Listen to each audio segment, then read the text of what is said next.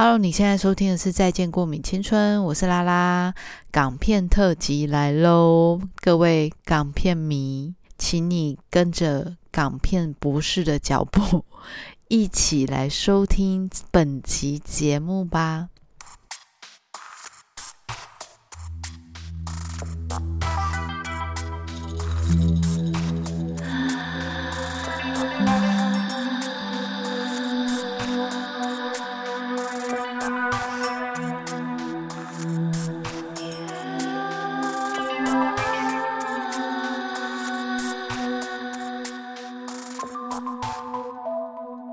现在就先立马开头就先唱一首歌，让你们猜一下这首歌是哪一部片的片中片中曲。抽一根大雪茄，假装是总经理。不可能，我的开头就这么的荒谬吧？就直接用唱歌来做开场。如果这一首你可以马上 get 到的话，代表你今天可以加入我们的港片系列喽！港片系列期不期待？我的港片系列就是拖了这么多个礼拜，终于出现了，终于要产出了。你知道为什么吗？原因我很爱怪别人，原因 就是因为呢。他需要做功课诶，我发现就是好像不，就是自己凭我自己的记忆，我很怕我讲错，所以他好像是需要做一点功课的。但是当然，maybe 我觉得我不会是百分百，因为毕竟有一些港片就是真的年代比较久远一点点。但我也很怕，就是很多人是没有看过的，因为像现在就是能跟我一起媲美，可以随时。讲出港片里面的台词人真的是少之又少，所以我今天就是要跟大家分享几个港片，我不会全部讲完了，因为港片的系列真的可以分太多集可以讲了。然后，所以我们今天就会有提到了几部电影，然后其中针对其其中的几个角色来去做分析，然后来跟大家讨论。如果以下你有任何的共鸣，麻烦一定要留言告诉我，因为我太需要我们的港片粉丝团了。那一天征求问题的时候，我看到有人想听。港片系列，我真的是又惊又喜耶，因为我真的没有想到说会有人想听。我觉得我真的很爱我的听众，就是你们。OK，好，在我要讲之前呢，我们还是一样要感谢一下我们这周本周的赞助朋友。这个礼拜的赞助又更多了耶！我真的觉得你们真的很棒。我哎，陈宇，你我知道你有在听，赶快，我告诉你，你的钱滚钱系列，我真的觉得非常的喜欢。我每一周都这样子。有一点点收入，我就觉得，嗯，好哦，可以哦，我可以继续认真哦。我就算下班，我累得要死，我就是已经觉得我脑袋已经脑雾了。我躺在了这个懒人沙发上面，我一样就是想要起来录音。就是因为有你们的支持，我跟你讲，我天荒地老，我怎么样累到要死，我就是已经觉得我一句话都讲不出来，我还是会，还是会想尽办法要跟大家讲话。我在这边呢，先感谢以下的赞助朋友们。第一个又是陈依云同学，我觉得他非常的棒，因为他就是钱滚钱，他希望有第二笔的资助。第二笔的赞助，然后可以让我们的钱滚钱系列更加的有源源不断的金钱，我觉得非常好，请大家一定要多多的与他效仿跟学习，他根本就是我们本节目的标杆呐！我就已经说过了，你捐过的还是可以再捐哦。好，然后接下来呢，我们的第二个朋友他很神秘，他留了一个呃。我跟你讲，你们要赞助，其实可以留名字，因为这样子我才可以念出你的名字。但是这个神秘的朋友他是留 P N X，所以我不知道这个应该是要念一个单字呢，还是对，我不知道怎么念，所以我就想说，好，谢谢这位 P N X 的朋友，我也不知道你是男生还是女生，但是我就是非常的感谢你，就是留了加油两个字给我，我持续的会加油，好吗？好，那第三个呢？哎。这位朋友非常的有心，他是先问了我说：“请问，如果我要资助你的话，那这样子你在 First Story 里面，你这样子会被抽成吗？”我就说会的。他马上就直接来 背给我，毫不犹豫的让我们感谢黄英信朋友。祝他未来的刺青之路有源源不断的生意，然后每个人都看到你就想跟你预约。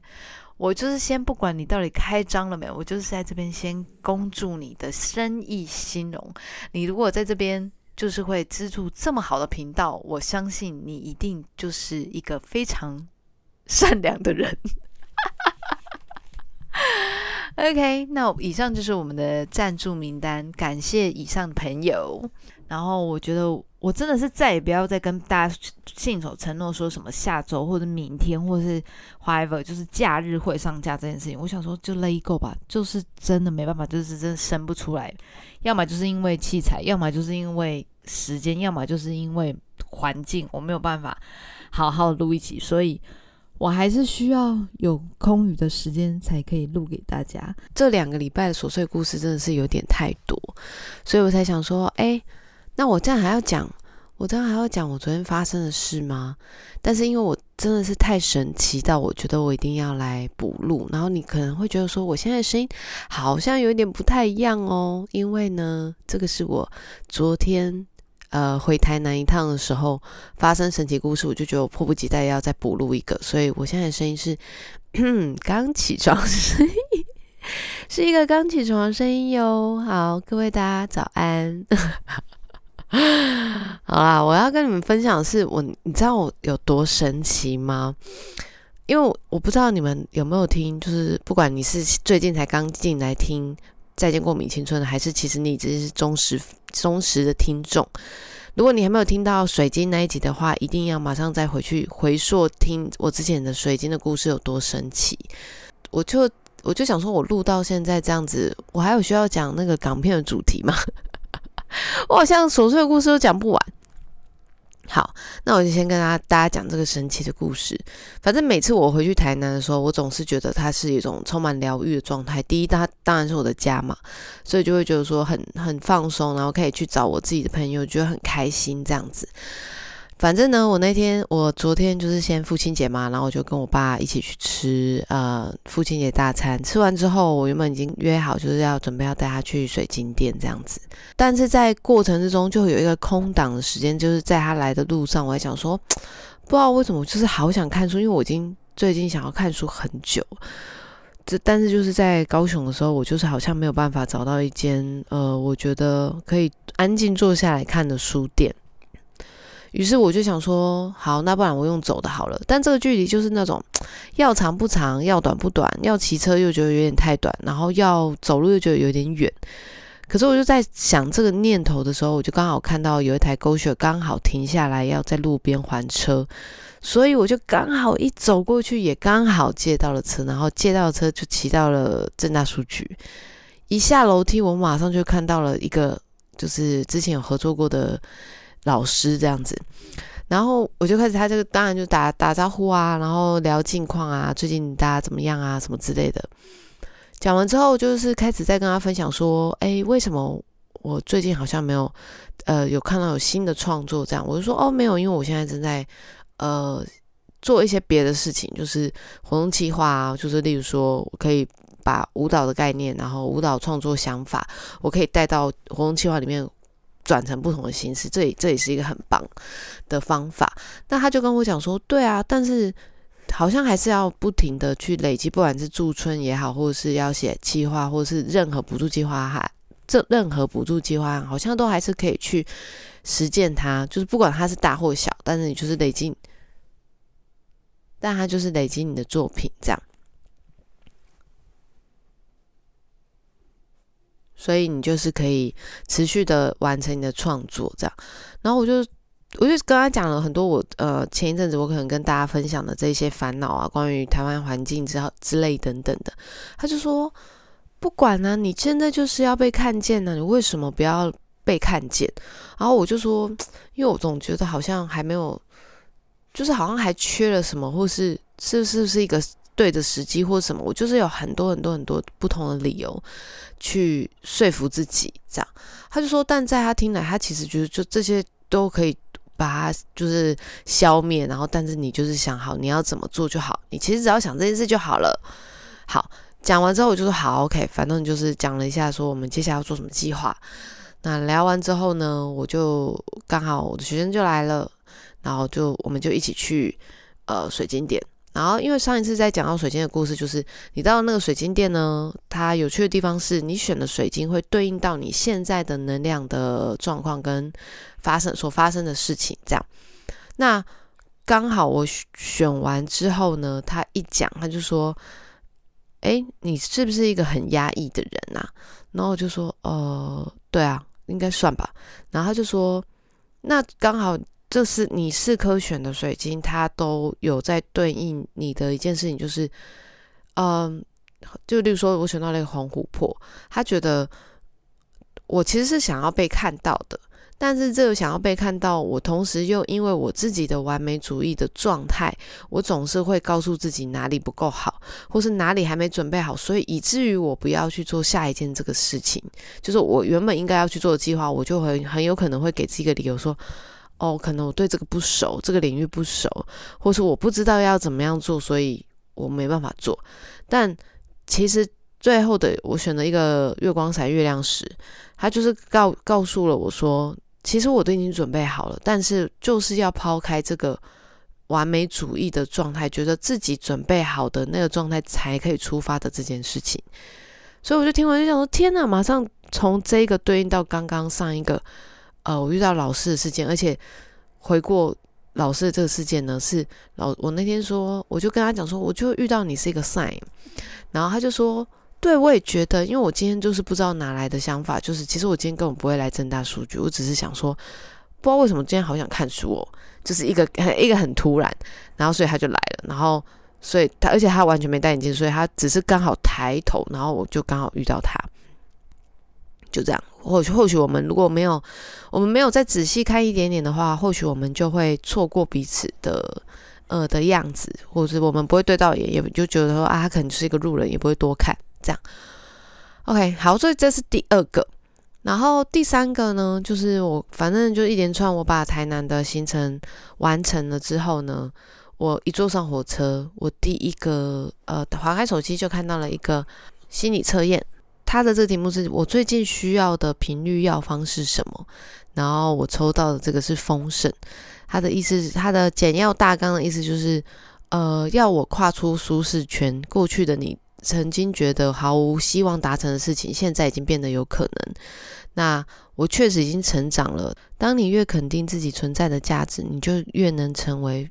丰盛的管道，将幸福跟成功不断的复制到生活里面不同领域，没有什么可以阻挡你去更了解自己、认可自己跟尊重自己。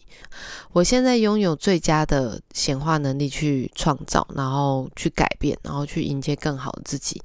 那我想说，我的天呐，这是第三个 sign。好，第四个呢，是我。哦，因为我有时候就是会听那个线上的塔罗，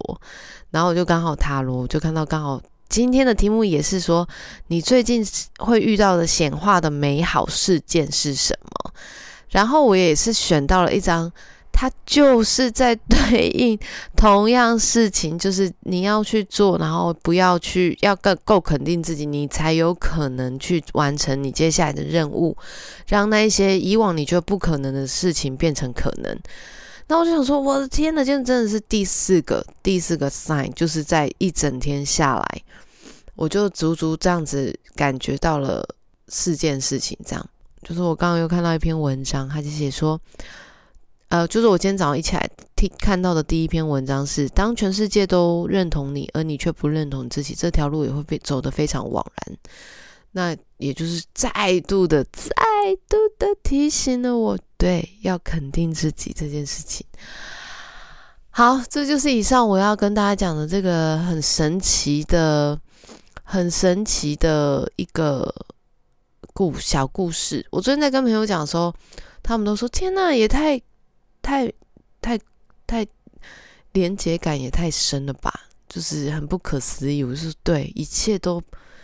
呃，巧到一个太夸张，这样好，所以以上呢就是我要跟大家分享的我这个这个礼拜的神奇小故事哦。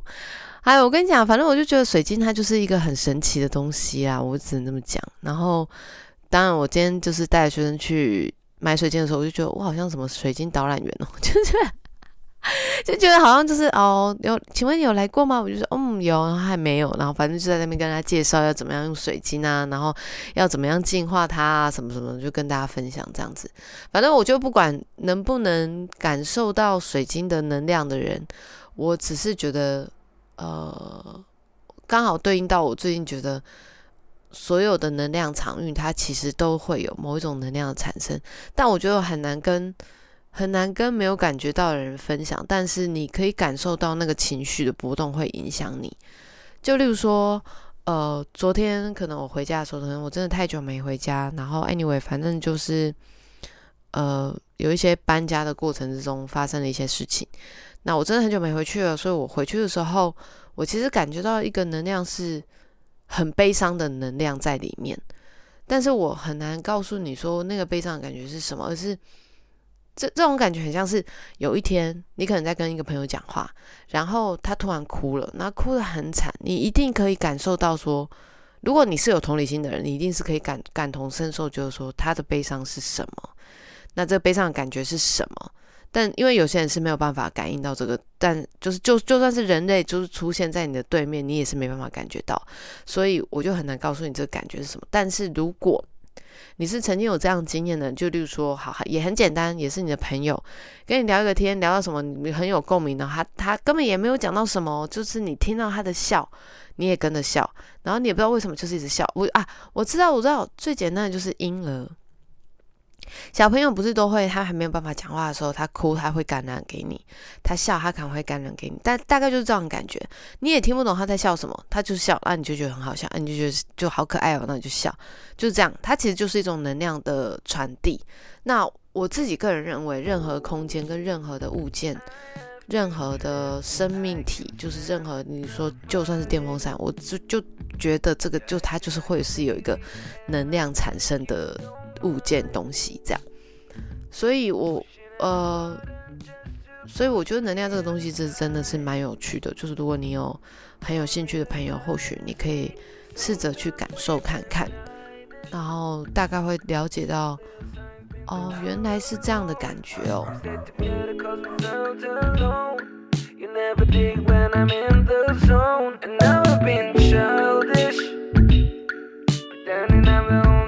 to blame. It's not a single player kind of game. You feel the same.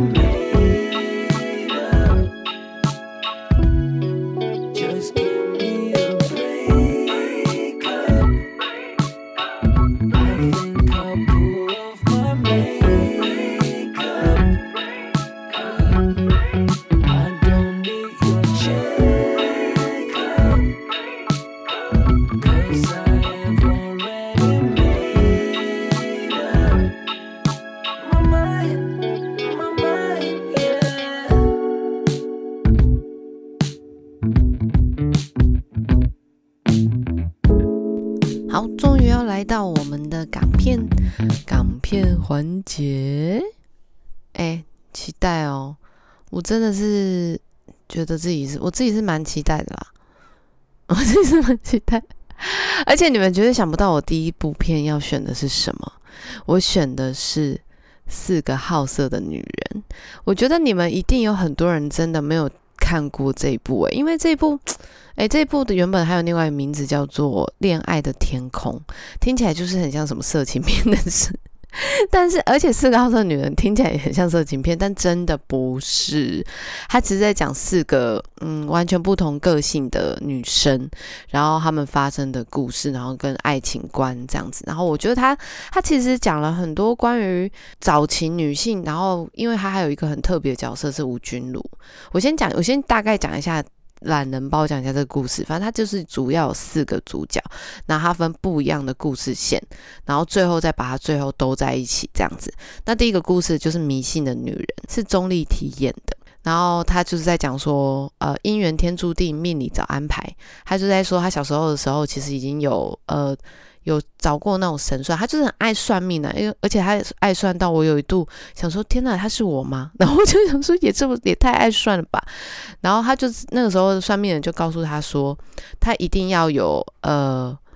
要有一个命中要有带五行的人才可以跟他结婚，这样子要经过十九段姻缘的时候才可以见到自己的白马王子。这样十九任的时候就会觉得很不是滋味，因为他那个就是有一点变态。就是那个那个心理医生，就是有点扛错狂这样子，所以他就派了一个呃性无能的男生，叫做五行，然后呃去欺骗他，就殊不知他们两个就真的彼此相爱。就这个呃男友，就是这这一任男友就非常的不爽，然后就去告诉就去告诉钟丽缇说：“你这这是我派来的，他就是一个性无能的男生。”然后第二个故事是贪心的女人，每天说我爱你，就是不相信自己爱你。然后她是一个非常，就是她是吴佳丽演的 Lisa，然后她是一个非常贪心的女人，不管什么样，就是不管怎么样都很贪小便宜，就是就就连男人也不例外。然后她其实有三个对象，然后一个是有老婆的偷心。呃，有一一个是有老婆的，然后跟他搞外遇，然后一个是疯狂的警察，然后最后一个是有前科的老公，然后他就在这三个男生之前，就是非常的，好像就是可以掌握掌握这三个人，就没有想到有一天这三个人意外的就是碰在了一起，那碰在一起呢，当然就是会有一些纷争嘛，那这个纷争就是。两三个人就是还发现说还有彼此的状态，然后最后呢，他们就是要抢夺这个女生。然后第三个呢，做里面最最最最爱的一个故事，是吴君如演的，是不是女人的女人？然后她的 slogan 是：一旦爱上最讨厌的人，你就必便会难以自拔。但其实我是想要讲的是，因为他本来里面他其实。呃，因为吴君如在早期啊，他在早期演港片的时候，非常多关于呃 T 女 T 的这个角色，但它其实是一个很有趣的哦，就是以前早期的港片，它其实是非常刻画所谓的同性恋的这一个呃性别特征，就比如说他们就是很标签化，就是说。呃，gay 就应该是要娘娘腔，就是应该所有人讲话，所有的 gay 应该讲话都是这个状态，就是要很嗲里嗲气的，然后喜欢穿透明的呃肤呃透明的衣服，然后就是他就是整个非常的好像永远 gay 都是同一个样子。那同时他们也很常会说，呃，女 T 就是也是一定要是长那样，头发要剪的剪的很短啊，然后要特别的男性化，然后觉得。呃，像它里面有其实有讲到一个很不是不是这部片呐，是在那个《古惑仔十三妹》的时候，他其实也有讲到说，呃，女生就是两个女生在一起，就是能只能干嘛？只能磨豆腐，就是就是一直他们在做性行为的时候的一个样子，这样。所以，他其实以前是非常非常港片，是非常的去标签化所谓的同性恋这件事情，而且是非常有一种带有一点嘲笑跟歧视的状态在讲讲述这件事情的。所以，就是在吴君如每次演这个角色的时候，我都会觉得说，好像特别要去刻画说，哦，所谓的，我觉得他是在他在呃，吴君如在十三妹的这件事情，她其实在讲那个《古惑仔》里面有一个女生的地位，就是女性角头的地位，就是通常都是男生嘛，像陈浩南这些都是男生的大哥，但是就是只有在呃吴君如这个十三妹里面，她就是一个女女生的大大姐这样子，然后她在那里面就是也是一个很像女 T 的一个嗯女 T 的一个样子，所以她特别就是被讲到说怎么样，你又。你就是女生，你也没办法扛起什么，然后反正就会有很多那种自以为很好笑的直男笑话在里面啊。那回到了这个呃四个好色的女人的时候啊，多了一点是，我觉得他在这边他没有特别再去数落说，呃女 T 应该是什么样子，但是呢，他用了一个方式在诠释，就是后来反正他的故这一篇的故事是他本来就是一个 T，那。刚好有一天酒吧喝酒，他就刚好遇到了一个女生，很漂亮女生。然后这个漂亮女生刚好，哎，另外一个也男，另外一个男生阿邦也看到他，然后两个人同时就是今天晚上就想要把他带走这样子。就殊不知两个他就是那个女生，漂亮女生就是一个诈骗集团，所以就骗了他们的钱。骗完了之后呢，两个人就很失意，就是觉得。哦，怎么会被骗钱？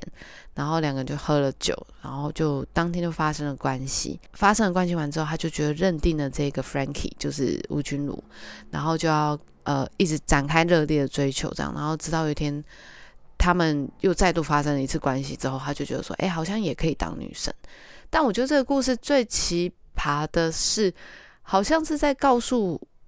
普罗大众不知道，呃，所谓的同志性向的时候，就等于是同志好像只要去尝试跟男生发生关系，或是跟男生有所接触，就可以改变他的性向的这件事情，它其实是非常吊诡的。呃，但是因为这件事情，它本来就是一个天生的事情，它其实是不可能因为发生什么关系，他就改变了他的性向。Maybe 他只是一个双，或是 Maybe 他就是只是还没有找到属于他的样子而已。对，所以他这个导向就会让人家觉得说他很卡，又不知道小时候看的时候不知道的时候还会讲说哦，所以是可以这样子，就是可以变这样，也可以变这样子的。但是长大回来之后才觉得说哦，原来其实他不也不是只有一个想法，就是要告诉你一个什么。但我觉得他这篇故事其实很可爱啦，因为吴君如每次在演女听的时候都觉得好可爱，就是他的那个样子就很好笑。反正我非常非常喜欢吴君如，每次里面看我都最想要看的就是吴君如的这个不是女人的女人的故事。因为我就觉得，哎，真的是很可爱，好喜欢。呃，关于吴君如这件事情，我其实讲到四个好色的女人，讲到了呃十三妹，然后其实还有一个有特别在讲强调性向的这个故事，其实还有的最最最最经典的代表，让你们猜是什么？给你十秒钟，一二三四五六七八九十，想好了吗？就是《金枝玉叶》，有没有看过？是袁咏仪跟张国二是一哦，不是二哦。当然二也很好看啦，但是我觉得二有梅艳芳的加入之后的那个性向的转换这件事情，又更更需要再长大一点点才看得懂的。所以我觉得《金枝玉叶》最刚开始这一版最好看的是有，哎，我再讲一次，是袁咏仪跟张国荣，还有呃曾曾志伟跟那个谁。呃，刘嘉玲他们演的，然后他们三个啊，还有陈小春、袁咏仪，那个时候就是想，他就是因为他就是剪了一个短头发嘛，就跟我的外形像，就是剪了一个短头发这样。然后他就是呃，一直很喜欢玫瑰，玫瑰就是刘嘉玲，然后跟 Sam 就是张国荣，他们两个就是有点像是荧幕情侣这样子啊，就是现在的那种呃。就例如说，可能是周杰伦跟昆凌的这个角色。好，然后反正他就是因为很喜欢他们，所以因此他们有一次就比了一个歌唱比赛，然后他就是扮成男生的样子就去比了，因为他们就觉得说，哎，这样子扮成男生好像比较有一个卖点。于是就大家都一直以为他就是一个男生，所以就是，但是就是因为他要特训他嘛，就 Sam 要特训他，所以就跟他呃相处了一段时间，然后就又。意识觉得说，哎，好像自己有一点点喜欢上他了哟，所以他就在那个挣扎，说自己怎么会喜欢男生的这个状态呢？浮浮沉沉的好一阵子，然后甚至还去去，就是我在讲说，呃，这边特别要讲到的是，就是我刚刚前面提到的是，所谓的 gay 都有一种特别的样子，在这一部戏里面就特别的明显，因为在。曾志伟里面演的这一个角色，他就是在演一个 gay，然后他就是穿会很容易穿那些透肤的衣服啊，白色裤子、紧身裤啊，然后戴耳环啊，然后特别的比较有娘娘腔阴性特质这样子。然后他就还特别去问他说，他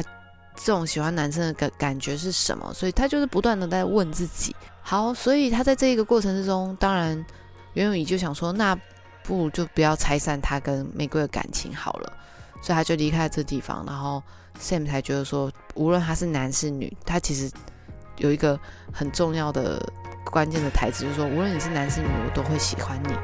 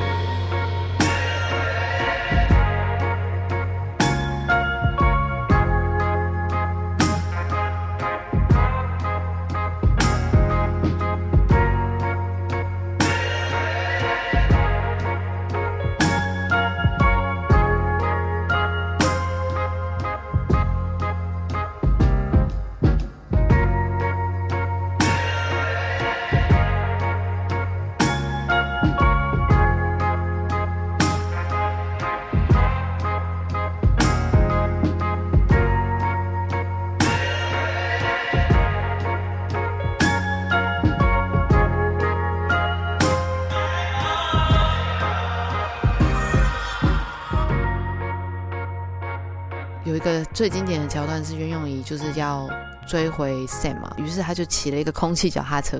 就跑跑跑跑。我想说为什么不坐电车？我就不懂哎。以前我就对，但是可能就是因为电影嘛，你就是要有一些效果啊，所以他们就是这样，他就这样骑骑骑，就骑到了呃 Sam 的家。然后以前我记得我第一次看的时候，我还觉得天呐 s a m 跟玫瑰的家真的很美，因为他们那个时候是住一个是。住楼上，一个是住楼下，是有一个通道，然后可以通往地下室。要距离很近的时候，又可以瞬间的回到彼此的身边。我觉得这个空间真的是完美到一个不行。然后以前也就觉得这个空间非常棒嘛，然后也可以办 party 啊，然后它还有一个中间的空中花园，就觉得很棒。好啦，如果那是以前，就是如果很有钱的时候才可以买的房子，但是就是对，先我们先欣赏，希望希望有这个梦想这样子。好。所以在这个故事里面，在金枝院里面，我觉得很推荐去看的一个原因，是因为它是早期，非常非常早期。我们可以看出，在香港的我们在亚洲人的视野里面，我们所谓看的性别的这件事情，它是很直接的讲出来的。那去对于性别上的挣扎，因为他在性别上的挣扎的张国荣的这个刚好最讽刺的是，他拍完呃拍完这个之后，他其实后来他自己也出柜了嘛，所以他其实。根本也不需要有这个，maybe 他，我觉得在早期的呃同志圈，我们大家可能都需要有这一个过程。明显可以看到的是，他在这一个挣扎过程一直在排斥说：“哈，我不想要喜欢男生，很恶心，我不想要有这样的，我不想跟他们变成一样。”从这一点，你其实就可以看出香港那个时候在拍电影的时候，有对对同志有多不友善的这件事情的。所以从这些电影里面，我当然不是就是只有想要告诉大家，哎，有一些港片电影特别好笑还是什么？我觉得除了视觉美学这一点就是毋庸置疑的好看之外呢，其中的故事跟它的脉络跟角色的分配，都是在该年代，我觉得非常的前卫的思想，就是真的告诉了我们很多，甚至于现在我觉得都不太能，就是 我觉得现在如果今天要拍同志片，我就是像台湾很容易拍同志片拍到很一个文艺区，就是会要用一直要用一种很刻苦。多难，然后没办法用一种诙谐，但是又很陈很直述的去告诉我们这个议题的重要性是什么，然后我们要怎么样去看待的这件事情，都好像特别的想要，就是很很把它艺术化。当然后后期。这样这类型的片也逐渐减少了，就是开大家开始台湾电影开始转型。这样王家卫的电影就我就先不把它放在我所谓的港片系列了，因为它就真的是属于他那个年代的一个专辑专专题系列。那我现在讲的是你会在龙翔电影台跟卫视中文台里面看到的这些，就到现在有可能都要 maybe 还在播的这些电影。这样，所以以上就是先跟大家分享这几个电影喽。香港电影之所以对我们来说非常的重要。对于我啦，对于我来说非常的重要，是因为它带我去看见了很多不一样的新的议题跟新的视野，就是不会只有在，好像不会只有在，呃，当然好笑还是好笑啊，就例如说可能有僵尸片啊，然后可能有古惑仔系列啊，就是它其实分的真的分的非常多，不同家有喜事也好多个系列啊，就非常多不同的系列，只是不知道为什么突然想要最最最最想要讲的。这一个为什么会选择四个好色女人跟十三妹跟金枝月？原因是因为我觉得她是我刚开始看，我觉得最可以有话题跟真的有内容可以去回应跟阐述的电影了。哦，就不是比较是不是那种我好像可以放空，然后笑笑看完就没事这种，就是它是其实是有内容可以去讨论的。那所以。希望如果你们没有看过的朋友，你们可以去看哦，可以去看看哦。然后，呃，如果你会觉得这个议题它，或者你你看完你觉得有什么样的心得，也都欢迎你留言给我，或者是你有什么样的共鸣，曾经在那一个电影里面你有看到什么其他我没有看到的，也欢迎可以跟我分享。如果下一集你想要听哪个系列，例如说僵尸系列，或者是呃想要听的是古惑仔系列，你想要听的是赌神系列。都欢迎要跟我们分享，都欢迎你们跟我们分享，留言分享都可以。然后感谢上周的赞助，感谢你们这周的收听。你现在听到的是《再见过米青春》，我们下周见，拜拜。